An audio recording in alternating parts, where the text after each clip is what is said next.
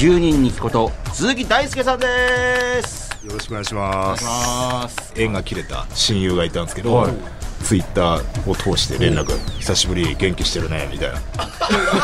元気してないんですけど。突然やられてるんですけど失神しちゃってるんですけど。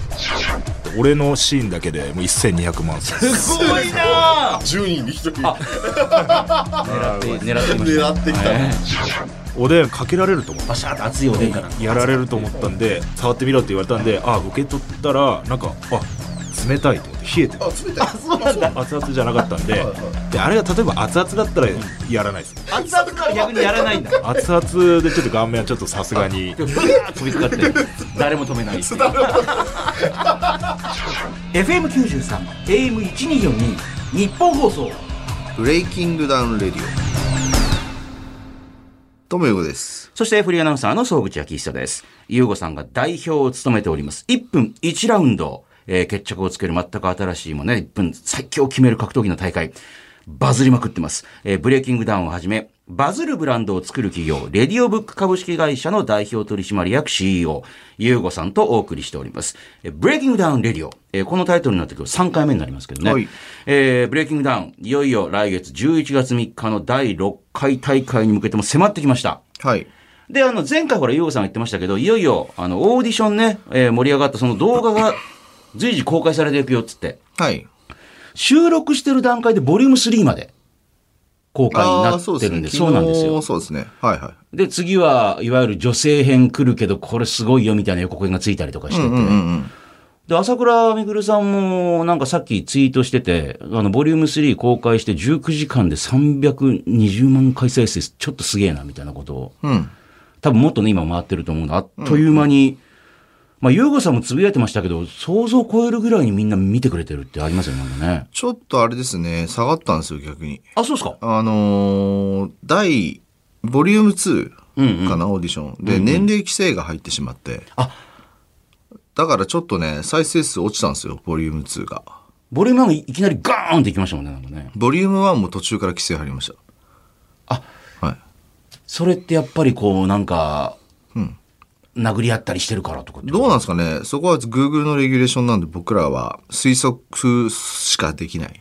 それってですけど詳しくは教えてくれないですか？これこれ、ここの部分がダメだからとかは言ってくれない一応 Google のうんそういうなんかアイデンティティコーコーポレートアイデンティティかなちょっとまあレギュレーションのはありますから、うんうん。そこにちょっと抵触しそうだよね？みたいな部分は。それがなかったらもっともっとグルいやもっと言ってたと思いますねね。とか。まあでもそれはやっぱり YouTube というのを使ってるからまあしょうがないところではあるのかなっていそうですよね。それちょっと予想外でした、じゃうーん。いやあの予想外ではない、えー予想外ではないというかそういうことになる可能性はあるのは僕らも分かってたので、あ。うんうん。あの気にしながらやってはいたんですけどあー。まあそれでも引っかかったかっていう感じですね。まあでもそれぐらいやっぱり目立つ存在になってきたってこともあるんでしょうね、なんかこいやもうだと思いますよ完全に。う。うん。なんかだから今ちょっと調子こいたこと言おうと思ったらやめましたけど。一応代表としてそれにちょっと考えたみたいな。はい、ちょちょっと調子乗りすぎだからやめましたけどいやでもまあなんですかね事実ベースの話で言うと本当に今日本のトップレベルのコンテンツには多分もうなっちゃってるので、みんな楽しみにしてる人めちゃくちゃいますもんね。で、それを受けてまたみんなつぶやいたりとかして、ね。そうなんですよだからもうここまで1回の放送で400万300万ってもう今このお化けコンテンツないので、ん。他でも。うんだまあ僕らはだからそれをちゃんと認識した上で動かなければいけない。あっていうフェーズではありますから。だから別にあの調子に乗ってるとかじゃなくて事実の話で言うと。それぐらいの今影響力が出てきてしまっているのでそれをまあしっかりちゃんとね。受け止めつつ、じゃあどう動くべきかはやっぱりやらないと、あ、わかりませんでしたはちょっと通用しないので、さすがに。その辺やっぱりちゃんともったいないことにならないようにっていう。そうですね。やっぱそこは。はい。いやでもボリューム1のなんかあのオープニングの部分からやっぱり VTR のなんかこう質自体もこうどんどん上がってきてるなみたいな。あ、本当ですか？はい。うんうんうん。いや、まあそれもそうだし、やっぱりゆうごさんが言ったみたいに、実際の第6回大会に向けてのオーディション自体が、ご第5回大会のオーディションとかよりも全然面白かったって言ってたんで、なんか。あ、そうですね。僕自身も、まあ今回見どころあるんじゃないと思いました。ああ。えーちなみに、まあ、あの、その規制かかったとか言いながらも、えーボリューム3までの合計の再生回数はもうね、軽く1000万回を突破ということで、今日の朝時点でこう言ってましたね。そうですよね。えーあの、今回、試合開始時間がこれまでで最速の10時半からっていう。あ、もう出てました？ええああ、もう出たんだ。はい。相当早いですね。前のオーディションも8時からですからね、朝の。ああ、なるほどねオーディシ。ョンもええ朝8時から。だってあのー選ばれた、あ今までで最多の2000人からの応募が来てっていう、そこから選ばれた100組がオーディションに参加したっていうね、うん、そうですね。長丁場。で、今度のね、実際の試合も10時半からっていう。うん。これ完全に大相撲のワンデートーナメントぐらい早いですよね、なんか。大相撲そんな早いですか？え、一日で優勝決めるだから、超朝からやってますよね、なんかね。えーだから試合数も多分今までの中で一番多くなるんではないかということですよね。多いえーこのブレイキングダウン、基本的にオンライン配信がメインに、まあ会場で見ることももちろんできるわけですけども、えーこれオフラインチケットの販売もスタート。えーチケットは、えー最前列、まあ、その会場に行けるっていうね、VVIP 席が100万円っていう、はい。えーまあ VIP、VIP 席が20万円という。えーまあこれもだから前もね、あの売れたって言ってましたけど、実際見てみたい方も多いしっていう、まあ関係の方なんかもいたりするのかなって感じですけどね。えーどうですか？あの代表として、あの今回、まあ視聴人数的にも目標とかこれぐらい行きたいなとかっていうなんかあるんですか？ああ、えっと、ペーパービューの目標は、はい。そうですね。天心たける戦はさすがに厳しいなと思ってるあれどれぐらい行ったんでしたっけあれ？あれ50万枚。50万枚。はい。50万はさすがに厳しいと思いますけど、ちょっとアベマさんとの契約上、アベマのペーパービュー数ってあんま言えないんですよ。なるほど。いくら実際売れたかっていうね。ええええまあでもまあ、ちょっとその半分は狙いたいなと思ってますけどね。そうか。アベマと今回もブレイキングダウンのえ、そうです、そうです。あの、いわゆる両方で見ることができて。自社のね、自社のもあるっていうね。まあ、どちらで見ていただいてもいいんですけども、はいそれを合わせると、半分ぐらいいければいいかなっていうそうね。ですね。いけたらいいなと、いけるんじゃないかなというふうに思ってます。わかりました。はいえー、ゆうごさんへの質問などをメールで募集しております。えー、あの、何でも結構です。えーブレイキングダウンのこと。あと、なんか、こんな事業やってんですけどとか、あの、そういう質問、あまあ、いわゆる仕事に関する質問なんかでもしもあればね、ぜひぜひね、送ってください。はいえー番組メールアドレスは、えー、bd.1242.com、ブレイキングダウン、bd.1242.com です。えーメール待っております。さあ、この後はですね、まさにこの第6回大会の命運を握っているんではないかと言われている人がゲストに来るっていう。おお命運を握っている。ええ、それが成功に終わるかど、その、いわゆる一つの、まあ、目玉コンテンツになるんじゃないかっていう。で、大丈夫ですか？いや、クッてね、クッって何、まあ、いやサザエさん以外でクッって人初めて見ましたよ。リアルに。ええはい。い、や、自分で呼んだんでしょ、だって。その、はい、っていう。いや、彼はね、はい試合がどうこうじゃないんですよ。そうですか。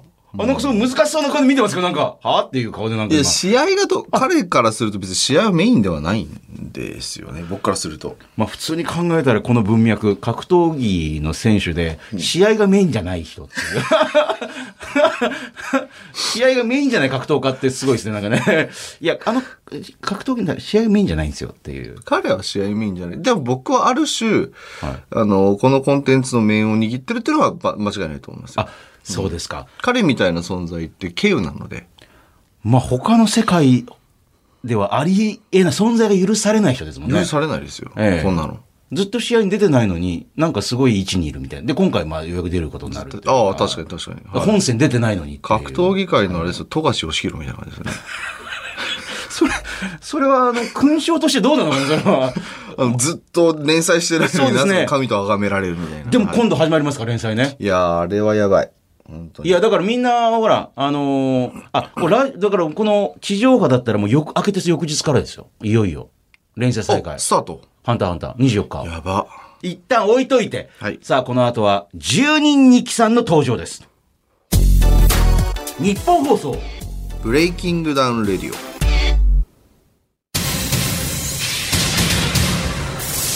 フォークオクタゴン。えー、ゆうごさんが代表を務めている1分1ラウンドの全く新しい格闘技の大会、まさにバズってます。ブレイキングダウンでは、オクタゴンと呼ばれている、そう、あの、金網で囲まれた八角形のね、えー、場所を使って戦うということで。で、そのオクタゴンに上がる選手、ブレイキングダウンの関係者を日本放送のこのスタジオという名のオクタゴンに招いて、トークバトルを繰り広げていくというのはこのコーナーです。さあ、今回のゲストは、ある意味ブレイキングダウンが生んだ最大のスターの一人と言っていいと思います。10人に聞くこと、鈴木大輔さんです。よろしくお願いしお願いします。ゆうごさん、あの、ラジオっていうのは、無言で笑ってもわけわかんないですよね。なんで無言で面白いなと思って。ああ、ありがとうございます。はい。あの、すごいですよね。これだからまさにあの、インスタにつけてる何でしたっけあの、か駆け上った俺、何でしたっけあれ。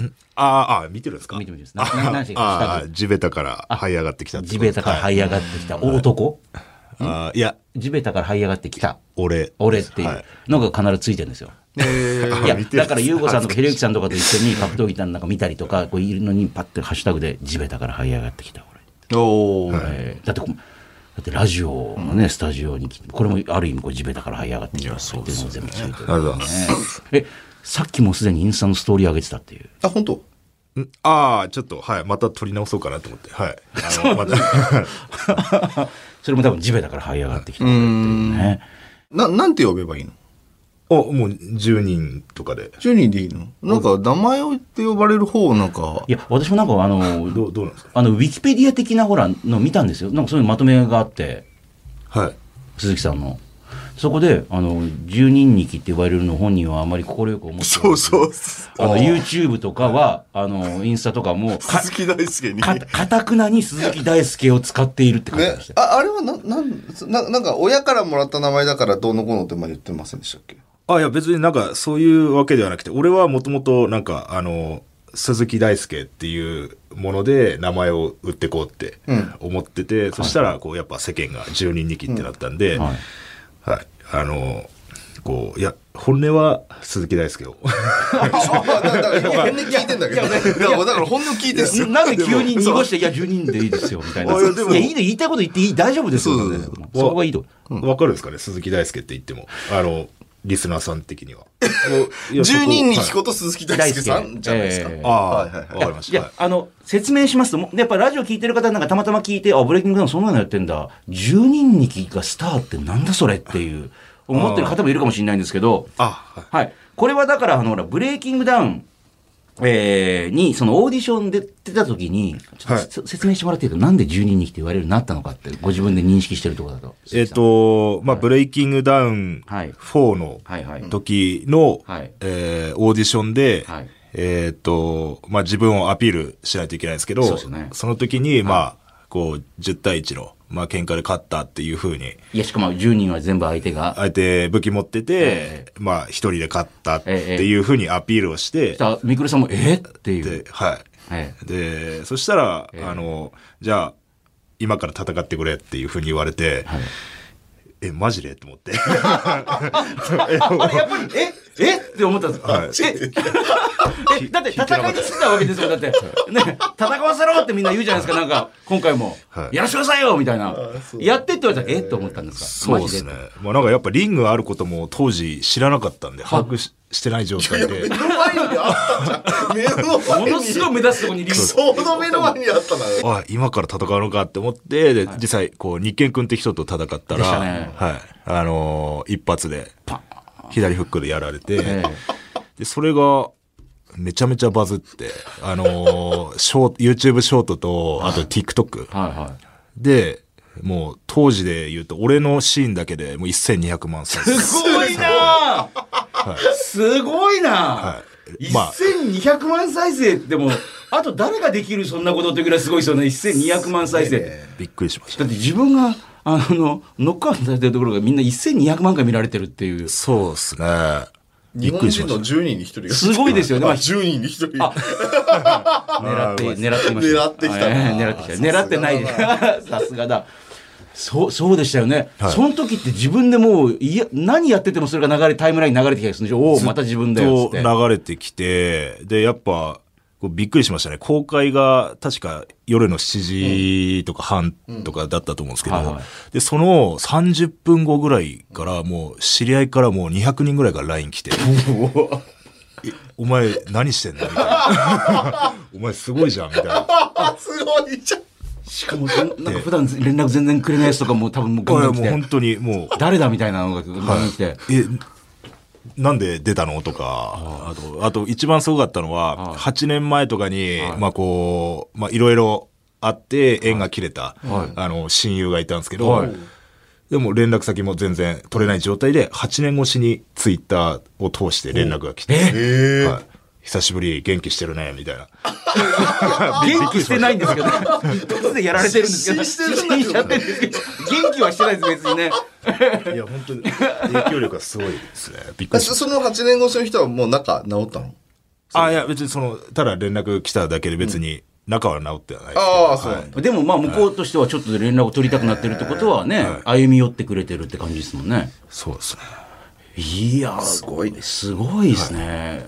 本当にブレイキングドリームって言いますけど、もう一に、一夜でぐるんって変わって。一夜で変わりましたね。びっくりしました。それ、大輔君のすごいところは、はいあれ普通に考えたら恥ずかしいじゃないですか。いやいやまあ正直普通に考えればですよ見られたく、まあ、か特に格闘技の世界とかであんなの見られたくないですね。あの、そ、そこをその逆せ逆転の発想なのか、は何なのか知りませんけど、はいはいその、なんか屋根裏でなんか、独 独演会をしだしたりとか、すごいその、なんていうんですかね、ずうずうしさというか、まあまあそう正直そうですよね。いや、それが面白いなと。多分それが面白いってなって、多分みくるさんが声かけて、そこでだからもうやめてくださいってみたいな感じになったらもう多分そのままいなくなっ面白くないんですけど、はいでか、ね、そのみくるさんがその後声かけてコラボしたりして、ねえはい。で、人気が出てきてっていう。はあ、えじゃあその時はもうやっぱりあの自分がまあちょっとねあの格好悪いところとかをみんな見てるのもでもそれもちょっとこれしめしめっていうかこれチャンスだみたいな気持ちになったってことですね。んいや、その、俺が失神したシーンが公開されて、まあ、二日、ん？何日後かに、あの、友達と、はい。あの、飲みに行って、はい。で、あ、この失神したシーンが公開された後、まだ俺が、こう、世に、じ自分からまだ発信してない時の話なんですけど、はい。で、カラオケで、あ、これ、なんか、あのシーンをなんか自虐ネタで、こう、なんか撮ったら面白いんじゃないかっていう話をこう、酒飲みながらしてて、で、あのー招き猫ってね、カラオケで、あはいはい。はい、撮ってたんですけど、はい。それで、こう、二人で、こう、ちょっと俺、今からあのシーンふざけてやるから、って、はちょっとカメラ回してって言って、あの、自虐ネタで笑いを取って、で、それを TikTok に上げたら、なんか、1日か2日ぐらい27万再生されて、へすごい。それで、YouTube ショートにも上げて、みたいな。はあ、でも朝倉未来さんのだって YouTube で言ってましたけどだってその武勇伝自体嘘だったわけじゃないですかだって、ん。えいやえ、あれ？嘘ではないような気がしますね。あれ？はい。あれ？なんか朝倉未来さんの YouTube でごめんなさいあれちょっと嘘でしたみたいな。いや、嘘じゃないんですよ。嘘では、なんか、かすかになんか記憶があるような。はい。えそれを失神して忘れちゃってるんじゃないですかなんかそれちじゃいやいやいや、違うんですそうです、違うんですよ。違うごめんなさいそんなね、あの、ドラマの役の人に、ええあなたあれ役でしょとかって言わないじゃないですか。そんなことやめてくださいよ。ドラマの人に演じてるみたいだけどますますますます演じてるみたいなでもその真相は、はいなんか墓まで持って行ってくれって言われ言われてるんですよ。はい。大きな話になって墓まで持っていけと。墓まで持っていく。それ誰が誰誰あいやなんかコメントで来て。あコメントかそうかそうか。ファンがね。知りたくない、別に本当でも嘘でもいいっていうね、私が本当だと思ってればいいっていうね、はいあっすよ。あだってアイドルうんこしないってみんな信じながら墓まで持ってくるわけですよ。本当はするだろうけどでもいやそうですよ。あぼ私の好きな推しだけはしないんだと思ってそうです。ね。なんで喋らずに水飲んでこういいいい時に今。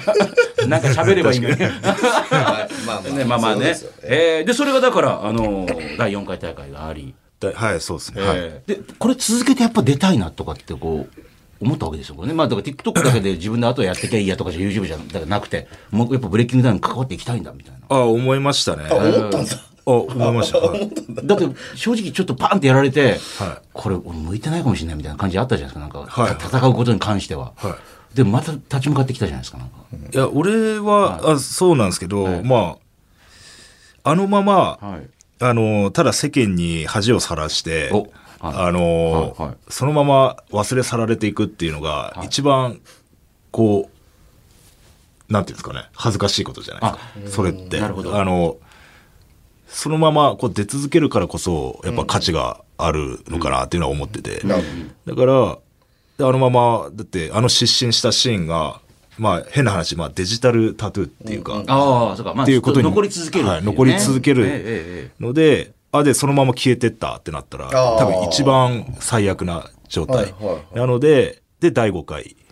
で、んまたちょっと挽回しようと思って。そうですよね。はいでお、また来た !12 人来たってなって。で、本戦は絶対に出たいと思ったんですけど。はいはい。で、覚えてますよね、その時のそのオーディションのこともね。ああ、そうです。はい。え日健君に飛びかかって。はいはい。もうそれはもう自分でこれ行くしかないってはい言って、あれはその5のオーディションの時、誰と試合したんでしたっけ？あ、購買君ですね。ああ、購購買に来た。ははいいはいはい。で、結果は？ええあのー、眼下底骨折で 負けましあのた。はい。パンチを一発も出すことなく眼下底骨折っていう、こう。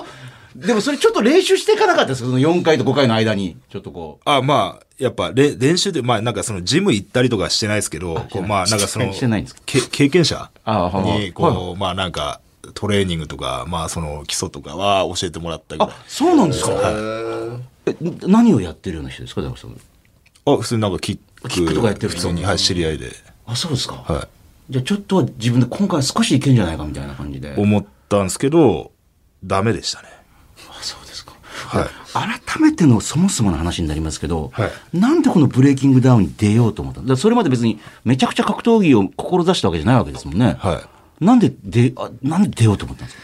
なんで出ようと思った、はいえー、まあ格闘技の、大会に。格闘技の大会、まあ、ぶっちゃけたことを言うと、はい。あの、まあ、その、1000万企画があったと思うんですけど、はい朝倉。未来さんの。はいはい。で、こうやっぱ、あの、久保田さんとかあ、山田さんとかが、こう、一般人から、こう、みくるさんとコラボして、あの、輝いてたはい。姿を見て、はい。まあ正直、あの、羨ましいなと思って、はい。で、まあちょっと自分も、あの、その時期いろいろあったんで、こう、まあ人、人生を変えたい。でなんかい、なんか何があったんですか？いろいろ。何があった？いろいろあったってなんですか？何が？そう言った方がいいですよ。そうなんですか？聞きたい聞きたい。それが一番面白いんで。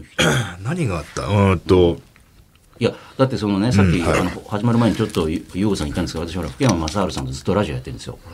で、福山さんのマネージャーさんが、最近何見てんですか？って言ったら、YouTube でもブレイキングダウンのオーディション面白くて面白くてっつってえ、ー、え今日この後収録終わって12人来るんですよって言ったら、あの、福山さんのマネージャーさんが、もう最近12人気が好きすぎて困ってるんですよね。ええと思って。すごっ福山まあ、まあ男ですよ。男ですよ。はい。まあ、ヒップホップとか好きな結構いかつい系の。いや、最近12人さんがもうどんどん好きになってきちゃってみたいな。はアミューズ入ったの？ねえ。いや格闘家として。いや、だから、なんか知りたくなる、なんかこう人間性をなんかね、こう好きになる人が多いわけです。別に格闘家としてっていうよりもね。はいそこではないですか？いや、格闘家ではないですか？そうですか。そうですか。そうですか。そう、そうですか。そう、お本当に怒られるから。あ、そうか、そうか。格闘家ではない。まだない、ない。え、な、何が、ど、何があって人生変えてと思ってたんですか、その時、12人さんは。えーまあ、えっ、と、軽く、はい。まあ、話すと、はいはい。うーんと、まあ、4年前、4年前とか5年前か。な。はいはい。えっ、と、俺は、あ18歳か、18歳の時に、はい。えー大学を1ヶ月で辞めたんですよ。あ、そう、は入ったのに？はい。あ、そこまで遡った方がいいんですか？いやいやいや、まあまあ直前でいいと思うよ。直前の方ですか？あの多分あの、そうですよね個人事業だかなんか会社立ててるのあーまあまあ、そういうのあったんですか。でもなんか、なんかあって変えなきゃと思った瞬間があったあまあそうですね。まあ、ちょっと前に。いろいろ、ちょっと、ふうんと、じ個人でやってたんですけど、まあ、全然こう、売り上げとか立たなくて、あ、仕事を自分でやってたんですかはい。はい事業をね。そうですね。立たなくて、で、その事業の売り上げを上げるために、その、まあ、し友達？はい。とか、まあ、あの、飲み仲間とか、はいそういう、を全部、もう連絡先全部切って、おもう、一切関わらない。はいで、もう遊びも行かないみたいな。えで、とにかく、こうなんか本読んだりとか、ビジネスの勉強したりとか、えっていうのを、まあその事業にその時間を使おうってはいはい。思ってたんですよ。ええで、それでも全然変わんなくて。あで、その友達を切ったことの、そのショックで、1ヶ月ぐらいこう、鬱になって、はい。そこで、その時期にちょうど、朝倉未来さんにドハマりして、あはい。俺って昔、その、みくるさんの、その、例えば喧嘩自慢の動画とか、はいはい。柴田さん。とのなんか戦いとか、そういうちょっとバズった動画しか見たことなかったんですけど、なんかわかんないですけど、なんか、ある日を境に、なんか、もう、ドハマりして、もえう、舐め回すように全部動画見たんですよ。そうですか。セカンドチャンネルも。へ全部見てえ。、はい。どんどんこう、みくるさんにあの、ハマって、はい。で、あ、今日の動画なんだろうって思って見たら、そのブレイキングダウン4のその、なんか、あの、全国から集まれみたいな、募集してた。ぼ募集してて、で、なんかビビってきて、はいあの、あ、これだって思って、みくるさん近づける近づけるって思ってうんうんえで、そして、確か1500人だったんですよね、あの、応募者が。当時はねその当時。えで、その中で39人が、39人か50人ぐらいが選ばれたって聞いてて。えでも考えたら、ゆうさん、なんで選ばれたんですか？ね、その時に。だって選んでた中に。えっ、と、ブレイキングダウンの今現状は動画審査なんですよ。多分自己 PR とシャドウ。うんうん。ただ、大輔君の時っていうのは、あ、文章さ。文章だったんですよ。ああ、そうかそうか。いわゆる本当にあの書類みたいなんで。メールと多分、あとはまあ写真あ、写真と、はい。写真と多分文章だけだと思うんですよね。まあそれで多分、あの、風貌はいかついじゃないですか。はい。いや、会ってみるとやっぱ背も結構大きいし、うん、体重も80ぐらいそうですねあるよね。だからまあ、思ったよりがっしりしてると思って。そう、だから体重もあって、えーね、タッパーもあってで、はい見た目もなんか多分いかつい感じで、俺は10人武器、どうのこうのみたいな PR だったら、まあまあ、嘘ではないのかなって多分分かんないんですよ、そのあ文章。まあそうですよね。ってことで多分選ばれたんじゃないかなと思いますよ。でも考えたら、それ第4回大会で良かった可能性ありますね、じゃあね。あ、いや、本当そういや、ですね。うん、動画だったら無理だと思います。だってシャドウやって、あれこれ経験者じゃないんじゃないみたいな。そうそう。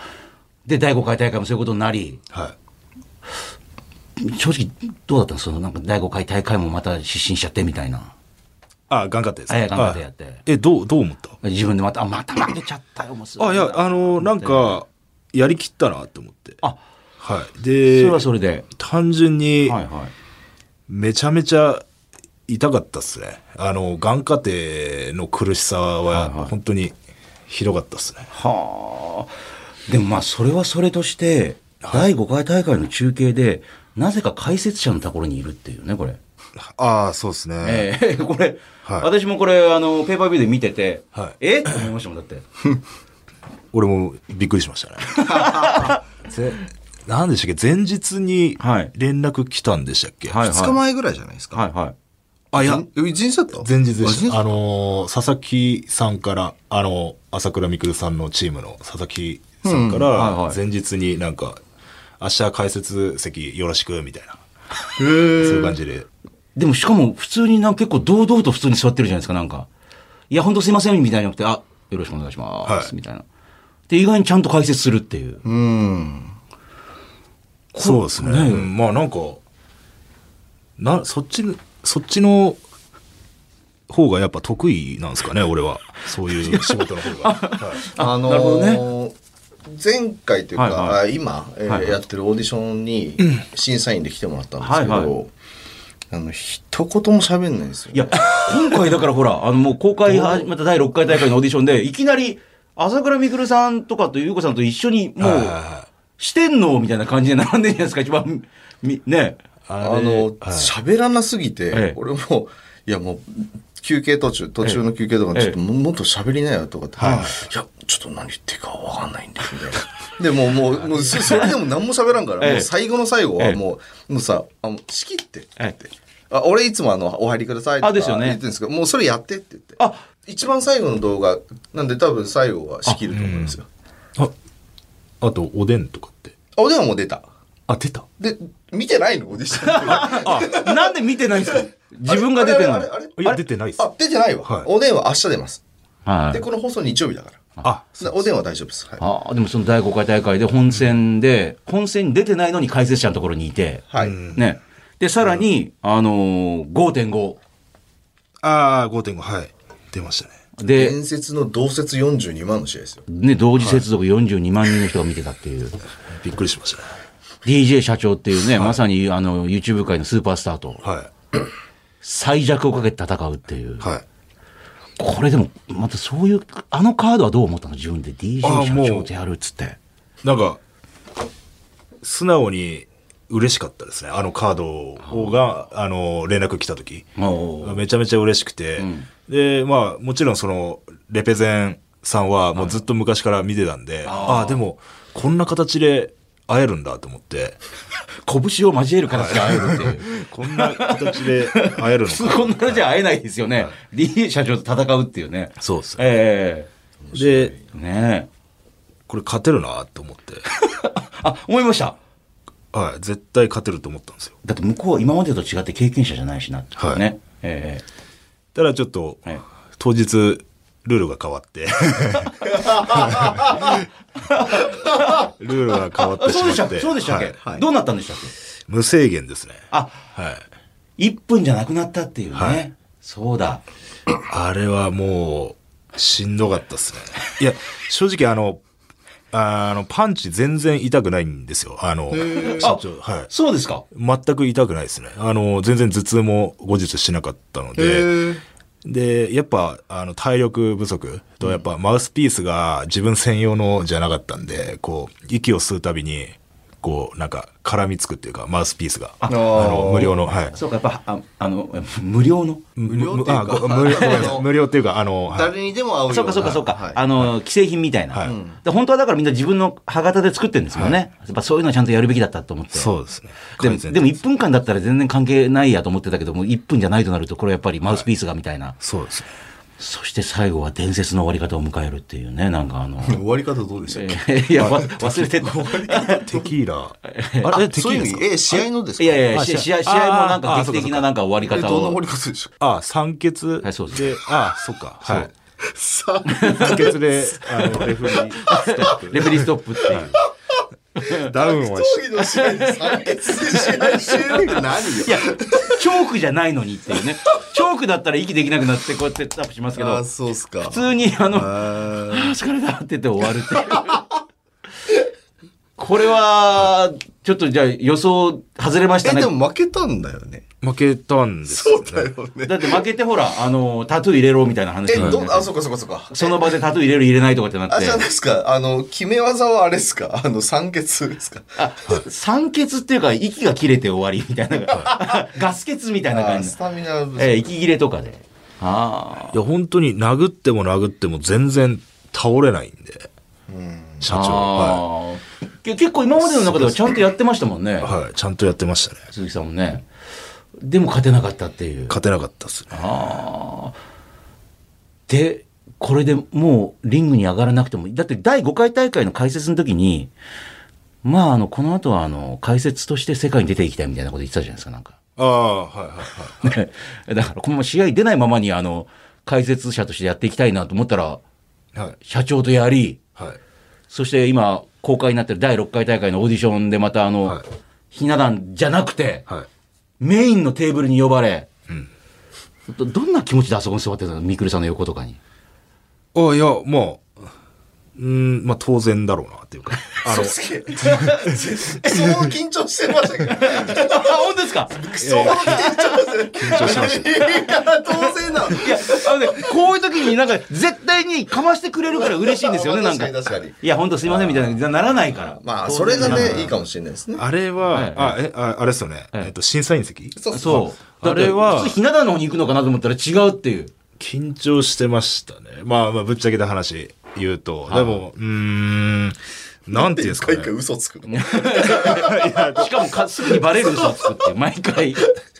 なんかこう、インタビュー形式とか、はいはあの、なんか、あるじゃないですか、最後。あ、会見とかもやりましたよね。会見とか、例えばその、インタビューとか、解説とかは、なんかもう、振られたらすぐ、俺は出てくるんですけど、なんか、違かったんですよね。うん、あれは違うよね。ですよね。質問する側みたいな。質問するなんだ。かんだその解説とかだったら試合ってもう一応決まってるじゃないですか。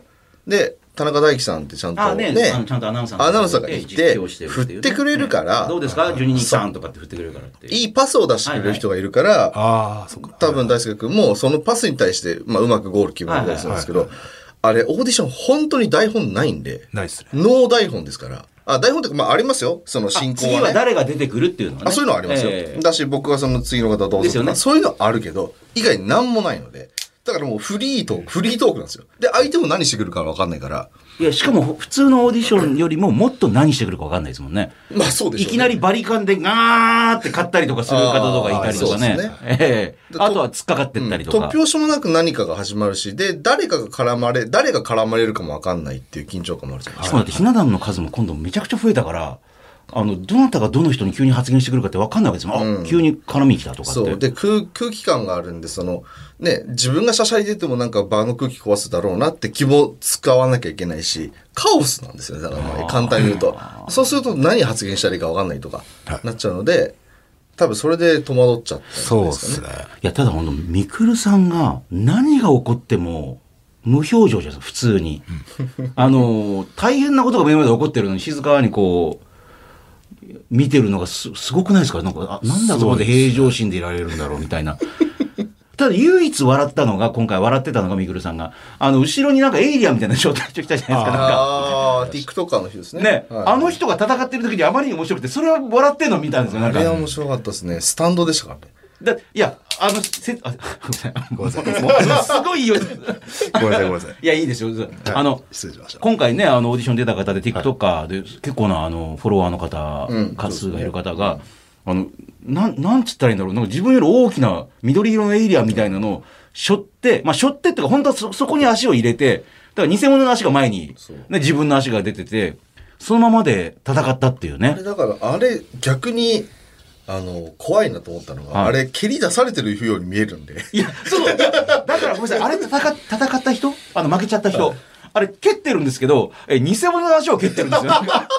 俺見ながら、違う違う、本体は後ろだよっていう、なんかあの、ウルトラマンみたいな、あの、違う、これ本体で、本体は後ろにいるから、みたいな。そうあれはね、意外と難しいと思うんそうですよ。、どこ、どこに足があるんだっていう、わかんないから、どこ攻撃していいかわかんないからっていう。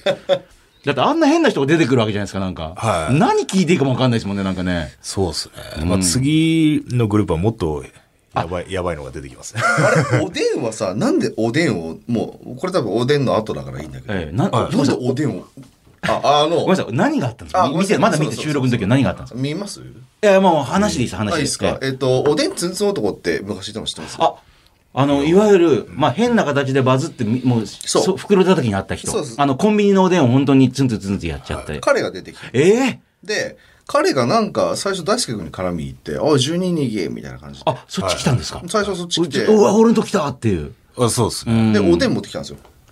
おでんを持ってきて、あ、お前これ、これをツンツンしろよって言ってきたんですね。で、それで、何を思いきや、もらったおでんをはい大輔君が相手に投げて、ええ何してんのと思って。ええ、投げつけたんですか？投何やってんのげつけました。こいつと思って。で、自分で投げたくせに自分が突っかかってて首絞めて。なんで？え、何やってんの？え投げられて怒って何すんだよ？じゃなくて、あっちがこれじゃないツンツン男がななぜか。投げてすぐに突っかかっていったんですか首絞め僕グーってやって。謎すぎるねで、止められて。そう。で、みんなポカーみたいな、なんいや、だてかしかも、大輔君がこう、掴みかかって、誰もスタッフ止めに来ないってなんで？ああ、食べる。あの、アウト、アウトサイダー君なんてすぐ止められてましたよ、なんか。誰も、誰も止めに行かない。大丈夫なの？みたいな。それ、そうですね。そうあ普通だって立ち上がるだけでみんな、こうなんかスッてみんな来るじゃないですか。すぐになんかやるんですけど、え誰も来ないで。えおでん投げて飛びかかってんのに。全然危険じゃないと思われる。ななんでお前で？投げた？別になんか、そんな切れるような。あいや、なんかただ、おでんツンツンしろって言われただけですもんね。するから、いや、あの、あれは、はいこう、おでん持って近、審査員席に近づいてきたんで、かけられると思ったんですあ、そうかそうかうんうんうん。バシャーって熱いおでんかなんか。やられると思ったんで、触ってみろって言われたんで、あ、受け取ったら、なんか、あ、冷たいと思って冷えてたあ、。冷たい。あ、そうなんだ。冷たかった。はいあ熱々じゃなかったんではいはい、あ、これ逆にかけられる前に、俺がかけてやろうと思って、あーっていうので、顔面に投げて。投げてはい、で、あれが例えば熱々だったらやらないですよ。ああ、そう。が顔面にはあそこまでそ考えその辺の常識人なところはいがは、熱々なら逆にやらないんだ。熱々でちょっと顔面はちょっとさすがに、なるほど。はい振りだと、あ、これはパスだよって思ったの。あ、あーこれ冷めてる、俺はこれ渡したからほら投げろって思ったと思ったの。あ、いや、そういうわけではなくてや、やられるかなと思ったから、やられる前にこう、先に俺がやって。いや、やられる前ってちゃんと渡されてましたよ。あ、本当ですか？どうぞ。どうぞって渡されても、その、ツンツンさんからもうおでん離れてたから、投げられようがないじゃん。な、なんでそれで？いや別にツンツンしてみろよ、あいとかじゃないわけですもんね。あそこじゃないですよ。ちゃんとよいしょっもう、とっていう。あの、コンビニのあれあるじゃないああね、あの入れ物。あれ、あれをもう、ちゃんと渡されて、で、な何を思ったか急にバシャーって。で、ブワーッ飛びかかって、誰も止めないっていう。これちょっと明日楽しみ。ああ、楽しみですね。それ心の中で誰か止めてくれようと思ったでしょだってもう。あいや、思っいや別に思ってないです興奮して。はい。あただやっぱもっと、あのー乱闘しときたかったですけど、やっぱなんかそうですか？は裸で上着脱いでたんですよ。あ。あ、相手が？相手上着脱いでて、でなんかおでんで、あの、びしょびしょだったんで、やっぱ触りたくないじゃないいやいやいやいやいやいやいや。汚いやいやいやいや。だから、えーおでん臭くなっちゃうな、みたいなね。いいか、あんまりいかなかった。あんまり行かなかったっていう感じです。はい。スーツだったし。ああ、そうです。バシッとした。ネクタイ締めてましたもんね。ええすごい。政治家みたいな顔してそうそう。なんかね、ネクタイ太いなって言って、どこに売ってんのかネクタイっていうぐらい、ちょっとコントの政治家みたいな感じでなんか、なんかすごく。ねえいや、でもそんな中で、ついに本戦に出るっていうね、第6回大会。初めてか。はじ本戦は初めてですよ。おだって今までオーディションで2回失神して、あの5.5大会は出たけど、あの息切れで負けてるわけです。そして、これがまた、あの、DJ 社長と絡むってね、勝っても負けても美味しいじゃん。どう考えて相手をするわけ。今回も相手、相手も、相手も、青汁王子も、あの、鈴木さん、まあ、十二日さんと絡めたら、これもう、はいあの、ラッキーチャンスみたいな感じなこと言ってらっしゃるし、はいでも逆に、あの、鈴木さんから見ても、青汁王子と絡めるのは、これまた一人バズりそうな匂い、プンプンするじゃないですか、まあ、明らかに。はい。これは、あの瞬間にもう、えーこれ行くっていう。あ、あの瞬間にっていうか、ええ。あまあそうですね。なんか、やっぱそもそも、あの、オーディションの前に、はい。あの、青汁さん自身の YouTube の配信で、ええ。なんか、あの、俺のことを煽ってきたんで、あ、そうなんだ。あ、煽ってきました。はい。あの、さすがに、えあの、十人力に負けたら、あの、顔面にタトゥー入れてやるよと思って、なんか そんなこと言ってて、っていうのは、なんで、ななんでみんなタトゥー入れようとするの？別になんで？えー、俺わかんないけど、そう言ってたからあれと思って。っていうのを、はいまあなんかその5.5ぐらいの時に、青汁さんが煽ってきたんですっていうのを見てたんで、はいで、今回青汁、当日行ったら青汁さん、あの、来てるねことをその時知ったんで。ああ、そうか。ひな壇座ってると思って。いで、案の定、あの、絡んできて、はい。で、やっぱよくよく見ると、なんか、うん、青汁さん以外全員強いじゃないですか。はっきり言って。あの、ひな壇にいるい人って。、やまあ、そりゃそうですよね。まあ、そうですね。はいはいはいでまともにやったらもうまた病院送りっていうのはもう分かってることですし、あと、まあその、だって、あの、オーディションの時も、なんか、今からじゃあちょっとスパーリングするって言ったら、いや、もう今日病院行きたくないんだよ。ああ、あれだ。金子屋さんのなんか彼氏さんだ。あそうそうそう。なんて、その理由が、いや、今日病院も行きたくないんで、あの、やらないです。やらないですって言ってるよ、みたいな。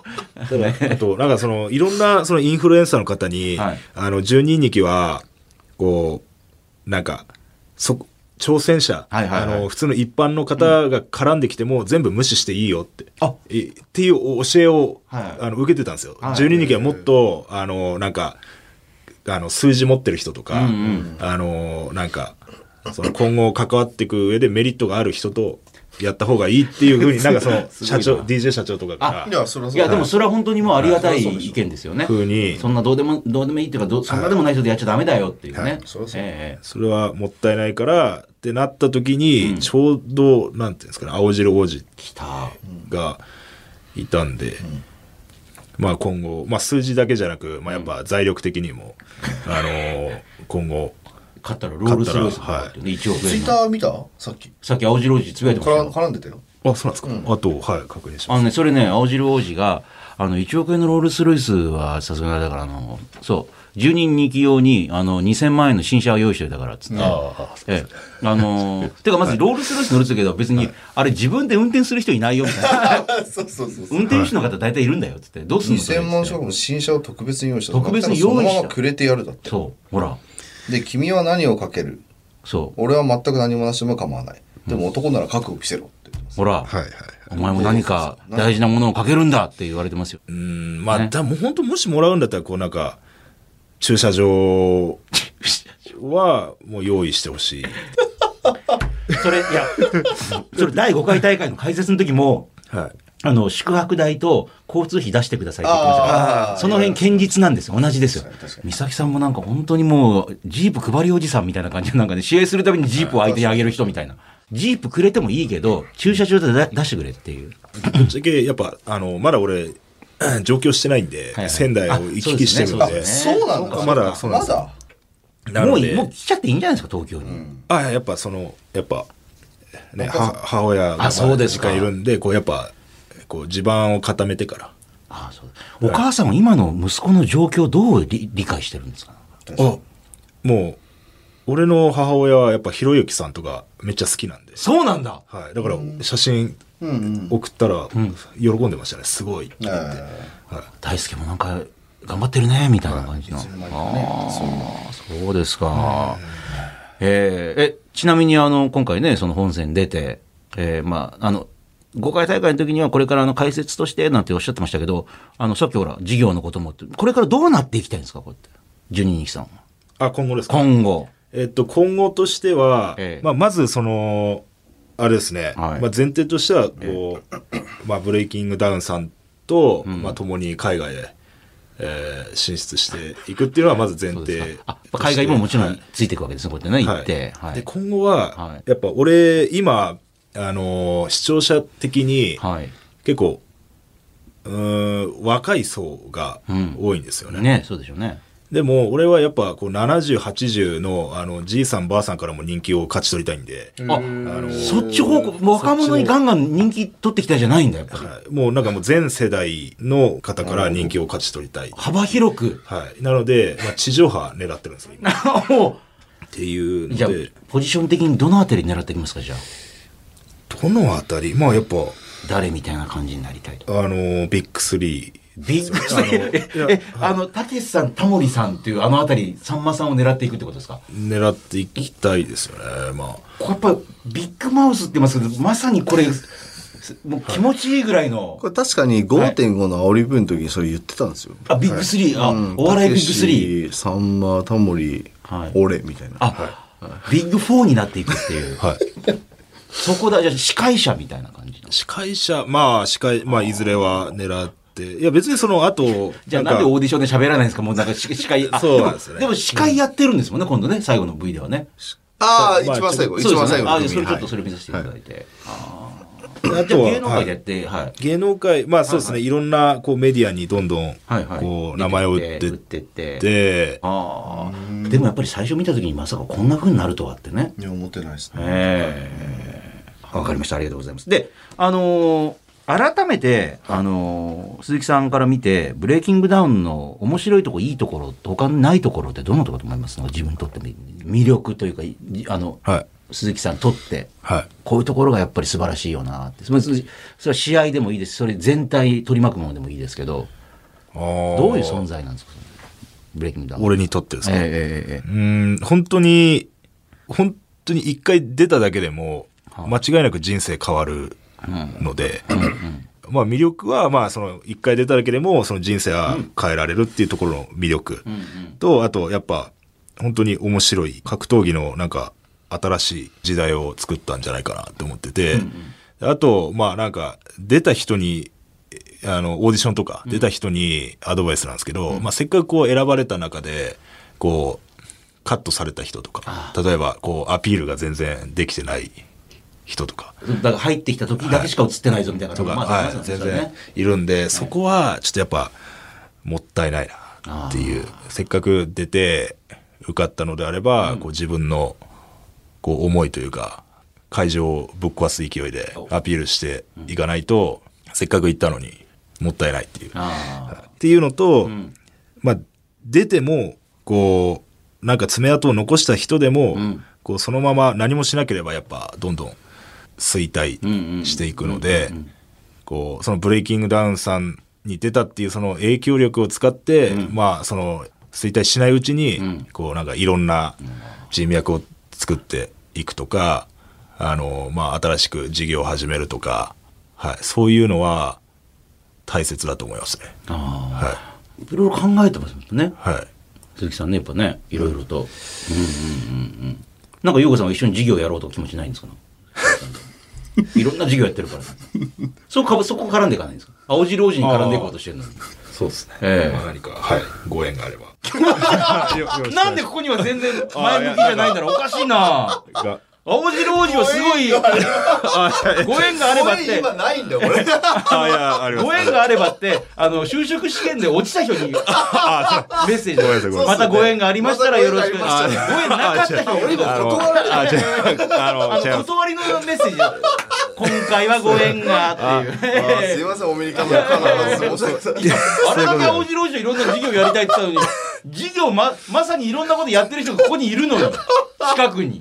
やりたいですね。本当かな？んなんかなんでまたすぐバレる嘘をつこうとあの、ちょ、あの、なんか迷惑、ああの、かけてしまう可能性があるじゃないですか、こう。あまあまあなんかいやいや。ほぼ身内になりかけてるので、お世話になってる人なんで、ええ例えばその授業でええ失敗したとか、なったら、こう、なんか気まずくなるじゃない失敗さですか。せないですよ、絶対、ヨウさん。そんなああ、えそんな簡単に。えそういうことを言ってるわけじゃないですけど、まあ、そんな、やっぱね、お世話になってるからね、お世話になってるので、やっぱプレッシャーかかるじゃないですか。ああ、やべえ、売り上げ、俺のせいで。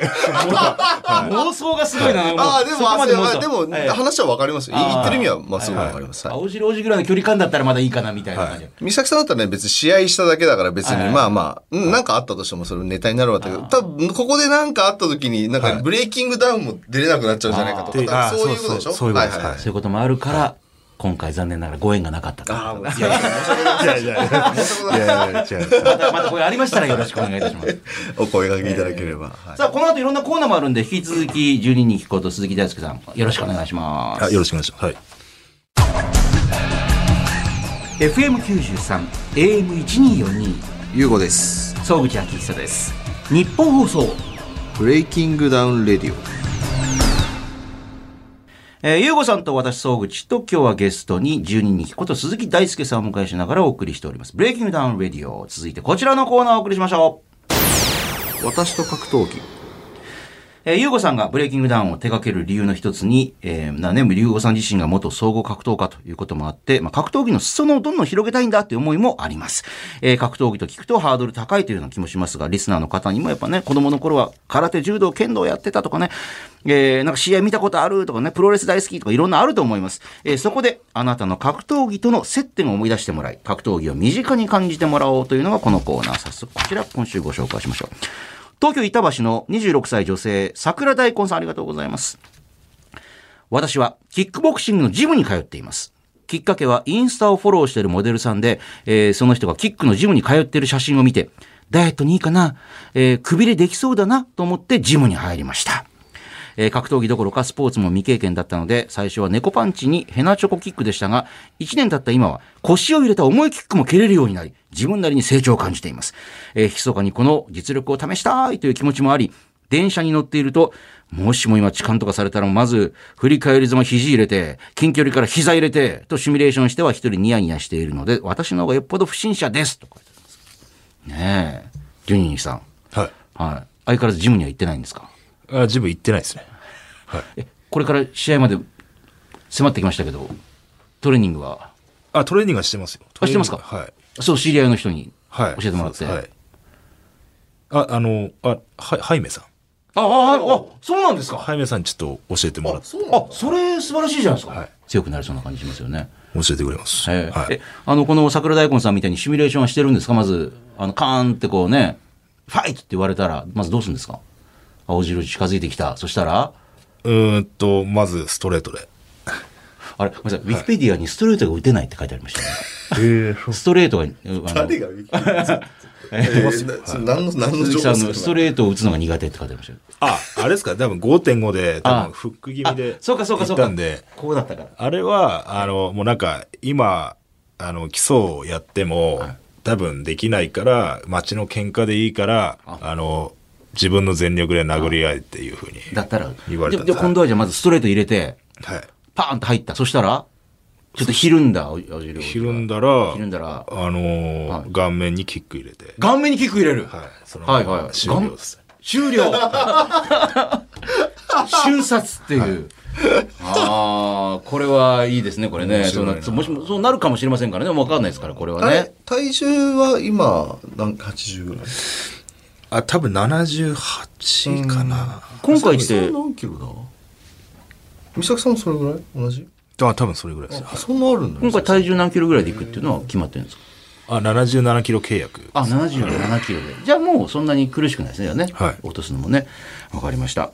えーこのコーナーでは格闘技ジャンルやくくりは問わず、あなたと格闘技の接点、思い出をお待ちしております。番組メールアドレスは、bd.1242.com、えーブレイキングダウンの BD ですね。bd.1242.com、えー件名に格闘技と書いて送ってください。メッセージお待ちしております。ニッポン放送ブレイキングダウンレディオ。この番組ではあなたからのメッセージお待ちしております。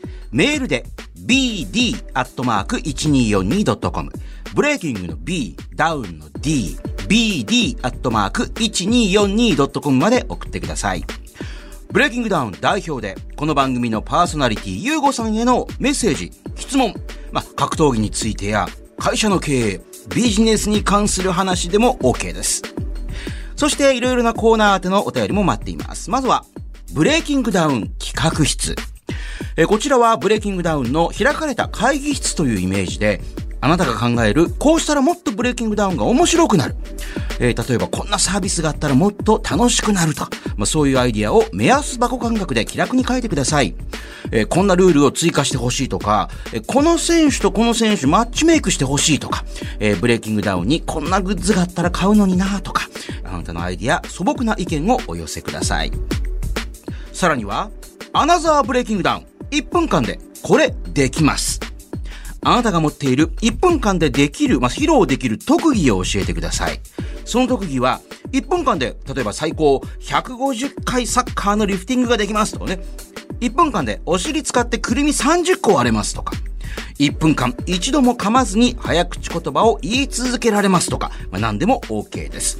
面白そうな内容であれば、まあ、番組に電話で出演してもらって、その技を披露してもらおうと思っております。メールにはどんな特技の持ち主なのか、まあ、具体的なアピールと電話番号など連絡先も忘れずに書いてください。そして、私と格闘技。まあ、普段会社員やってるんですが、実は今道場格闘技のジムに通ってますとかね、えー小さい頃空手道場にいやいや通っていた割には市の大会で優勝したことがあるとか、えちびっこ相撲で全国大会に出たことがあるとか、えー子供の頃はプロレスに夢中でしたとか、えーメールであなたと格闘技の接点、思い出を書いてください。さらにもう一つこんなコーナーがあります。みんなファイター。これが自分の登場曲。明日は仕事だ、学校だ、といった、まあ、ある意味、それぞれのリングへ上がる戦いに挑んでいくあなたから、戦いに向けて自分のテンションを上げるための格闘家にとっての登場曲とも言える曲を紹介する、まあ、あなたの登場曲。地上波限定のこちらはコーナーになります。あなたが自分を奮い立たせる時に聴いている曲を、その曲の思い出や、その曲のどの辺が好きなのかとともにメールでリクエストしてきてください。すべてのメッセージの宛先は bd.1242.com ブレイキングの B、ダウンの D、bd.1242.com まで。さあ、ポッドキャストもエンディングですけれども、ゆうごさん、総口、そして今日はね、12人に聞くこと、鈴木大輔さんをお迎えしてお送りしてきましたけれども、えー最後にこちらのコーナー行きましょう。1分間で結論。これって我慢ですか？忍耐ですか？えー、ゆうごさんは幻冬者から出版した本で、やりたくないことはやらなくていいと唱えながらも、我慢は必要ないが、目標のための忍耐は必要という考えを持っています。そんなゆうごさんに番組を聞きのあなたが日々の生活の中で、我慢か忍耐か疑問に思っていることをどちらか判定してもらうのがこのコーナーです。今週こちらご紹介しましょう。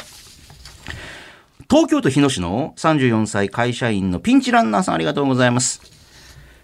結婚してるけど、嫁以外の女性も抱きたい。でもそんなことしてバレたら大変なことになる。だからこっそり見つけた元カノの SNS の写真を見ては昔を思い出して自分を慰める。これは我慢ですか？忍耐ですか？それとももう元カノに DM 送っちゃってもいいですか？っていうね。あーもそうのま我慢と忍耐の話をしたの？ね、あの、我慢と忍耐で似てるんですけど、あの、はい、ただ、ゆうこさんね、あの、持論として、大きな目標のためのえことは、それは、あの、我慢じゃなくて忍耐なんだっていうね。えーだから、我慢はする必要ない。でも忍耐は時にはする必要があるって言うんですよ。じゃあ例えば、はい。例えばね、どえっとはい。野球選手になりたいとするんですよ、はい。はい。野球選手になりたかったならば、毎朝起きて、ランニングをしたり、はい。素振りをしたりっていうのは、ここれは多分忍耐なんですよ。だって野球選手になりたい。目標のために、あの、めんどくさいこともやるっていう。でも、野球選手になりたいのに、毎朝エクセルの勉強しろとか言われたら、これ野球選手と関係ないじゃん、スキル的に。関係ないですね。じゃあこれやる必要ないよね。はい。だこれ、こっちはガンマンになるわけですよ、途端に。自分にとって必要ないっていうね。何を自分の目的にしてるかで、はい。その一つのじゃあ素振りをすることも別に野球選手になりたくないのに俺が朝から素振りしてても意味不明でしょ。うんえっていやごめん俺ちょっと今日1時間素振りしなきゃいけないからさえ何のために？っはい。てなるといや強いられてんだよねみたいな、はい。俺素振りやれって誰かに言われてるからやんなきゃいけない。えそれ何のため？にってなっちゃうでしょ？それが我慢。それそれがまあ、ううん。ん、うん。だから自分の目的のためにななんかその耐えることはそれは忍耐ですけど、はい。関係ないことは全部我慢なんで、はい。それするべきことじゃないのに人生み人生短いから、はい。っていう持論ですって話です。はい。あ、もうおっしゃる通り。そうですよね、そうですよね。で、これはどうですか？嫁以外の女性を抱きたいんだけども、えー、元カノの SNS を見て、これ DM 送ろうかどうしようか、これを今、あの、どうしようかってぐーって迷ってるの、これ我慢か忍耐かどっちですかっていう。もう送っちゃってもいいですかっていう。え、おどうなんだろう？我慢なんですかね？我慢なんですかね？えそれは今、たくさんの女性から来る DM のあー我慢の回数をこう我慢してるってことですか？ってことは、い今、優吾さんの話を、はいはいはいあの、踏まえて言うと、はいはい目標が今の奥さんと、はいあのーまあ、年を、はいはい。あの、取っていくっていうのが目標だとしたら、はいはい。その目標を達成するための、はいはいに忍耐。はい。なんですかね。あの、オナニーで我慢してるっていうね、はことですからねじゃ。あオナニーを忍耐であるってことですね？今の話だと。だと、なるほど。あのあーあ浮気とかしないタイプですね、順に。しなそうだよね、さっきの話聞いてると。ああ、そうですね。はい。もうだって、浮気って、だってもう、あれじゃないですか。だって一人、自分が、はいその、めちゃめちゃはい一番好きな人を、と付き合えたとするじゃないですか。はいいや、その人をやっと手に入れて、はい。なんで他の人に行くのかが、ちょっとわからないですね。自分が本当に好きで、もなんかもう湘南の風の歌みたいですね、なんか。う、あ、いやいやいや、はい。もう、ね。あ、じゃあその浮気はダメだとかそういう話ではなくて、その、そこが理解ができないです。だあから自分が好きな、一番最高の女性だと思って、はい。やっと手に入れたものを、そのなんで手放すような真似をするのかっていう、そ、そこのの理解ができないってだけの話であって、別に俺は浮気はダメだとか、そういう別に女性と何話かとはまたそういうこ、とするの嫌いだとかいうわけではないっていう、ね。また、それはまた別、別の話で。これはだからもう、あの、忍耐ですね。ありがとうございます。えーこのコーナーへのメールはですね、これ自分で判定できないなね、我慢か忍耐か、懸命にどっちと書いて番組まで送ってください。まあでも、ね、あの、今日もこの収録の後、早見さんと練習するっつって、はい。じゃあちょっと我々が見たことがないような、あの、鈴木さんが見れるかもしれないですね。やっぱね、ちょっとね、はい。強い鈴木さんが。絶対、勝てるんで、多分。いや、いや、なんでそこで多分絶対。絶対勝てるんで多分って日本語的におかしいですよ。そうですねどっちなんだろね僕的にすごく複雑で、う。あ、そうですか。普通格闘技の,、はい。あの試合を迎えてる選手に対しては、あの頑張って、試合勝つために頑張ってねっていう意味を込めて頑張ったじゃないですか。はいはい。彼に対してだけは、なんていう頑張ってっていう声をかけるのが正しいのか、僕の中で正解とはないんですよね。代表すら惑わせる男ってね、あの、要するに、勝ったら勝ったで、はい。なんか、イメージ変わるじゃないですか。あ勝つの？みたいな。あ、普通に強くなってんじゃん。あれ、か、勝つんだ、そこみたいな。ってなっちゃうのでだっ、て米尾さんも強くなってきたら、あれ？強くなってきたなっていう、こう、戸惑う人もいたりしてみたいな。だからねだからといって別に、ま、わざと負けろってのはおかしいな話だし、なんかね、だから、あ、これ、まあ、ある種一番難しいポジションかもしれないですよね。あ真剣勝負で、この、あの、なんすかね、真剣にやって負けるっていうことをみんなが望んでいる。しかも、あの、うなんか、これ以上ないぐらいの、あの、あけぼのの負け方みたいな、あ、の、そうです、そうです。一時期で言うとそうですよカエルみたいにビターンなって。あ、あけぼの今回どうやって負けんのかなみたいな、ええそういう感じなんで、えガチでやってて、そのこけるっていうのが、だからそこに面白さを感じる。でもね、これ難しいと思うんですよね。おそれなんか迷いに入ってる。でも別に迷って、でも迷ってもしょうがない。迷ってもしょうがないですよ。それはもう、ハイメさんと一緒にもうなるべく練習して、あの本当に青白王子を追い詰めるぐらいまでい行って、もう負けるとか。でも、青白王子も青白王子で、そんなに強くはないから。そうですよね別に、だからそこって、だって僕、でも向こうはボーナスステージって言い切っちゃってるわけだから、はい完全にい。や、だから、この、なんていうんですかね、この違う勝負論があるんですよ。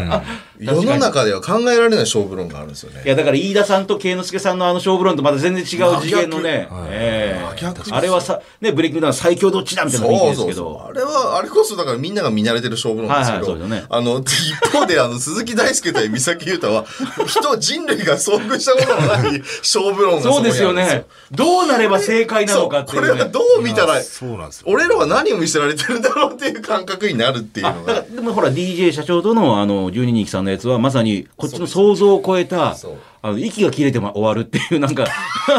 そう、だから、あれ、あれ、だからそういうことですよね。ね想像できない。そう今まで全てはいはい。想像を超えてきたわけだから、バーでもでもそれはでもほら狙ってもちろんできいや、ることなんで狙っては狙ってはできないもうね真剣にガチに回っても話聞いて真面目なことは真面目だ新しい真剣勝負ですよ、多分。ねどうなるんでしょうかね。ななんていうんですか、その、視聴者的には、なんか、あの、まあ、そろそろ勝ってくれとかお、あの、勝ったところが見てみたいっていうのは、意見もあるんですか？あの、意見も、まあ、ちらほら、ああコメントを読んでると。はい。あと、DM とかで、あそう、D、DM で来るんですか？DM でも来ますね。そうですか。なので、まあ、そこで、なんか、でも、こう、ブレイキングダウンメンバーの方々とかは、いやー、10人2期は負けた方が、あのブブランディングっていうんですか？いや、はいすごいな。ブランディングで、はい。なんか負けた方が、この、やっぱ。面白いっていう人もいるんですよ、ね。そうですか。でも、でもやっぱそれはやっぱ紙一重っていうか、まあ真剣にやった上で、まさに。どっちに転ぶかっていう話ですよね。うん俺は、変にね、忖忖度とか、変になんか手抜くとか、それじゃ面白くならないので。まあ、それ見抜かれたらもう一気に。いや冷めますよ。まさにブランド崩壊ですよね。そう難しいな。いや、そこな、な、悩んでる真剣な。いやいやはいね。ガチでえー一体どうなるんでしょう。もちろんガチ。えーというわけでお送りしてきましたブレイキングダウンレディオ。この地上波バージョンは放送から1週間以内ならラジコというアプリでもう一回聞けます。そちらもぜひ使ってみてください。そしてこの番組、ポッドキャストでおおむね1時間フルバージョン配信中です。こちら番組ホームページをはじめ、ラジオクラウド、アップルポッドキャスト、スポティファイなど、えー主要なポッドキャストサービスでも聞けます。えーブレイキングダウンレディオ、えー融合、総口なんかで検索して聞いてみてください。鈴木さん、あの、ラジオ、まあ、1時間ぐらいポッドキャストを、ね、含めたら喋ってましたけど、いかがでした？なんか。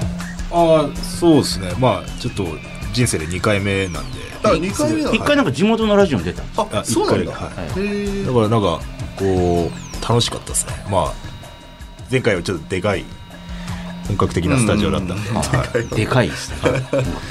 楽しかったです。また、はいあ、またね、ゆうごさんが気が向いたらいきなり、あの、前日ぐらい電話来るんで。わかりました。よかったらまた遊びに来てください。はいわかりました。じゃあ今週はこの辺でお会いいたい沢口と。ゆうごとそしてゲストは、あ、鈴木大輔です。はい。ここは12にして言わない。ありがとうございました。ありがとうございました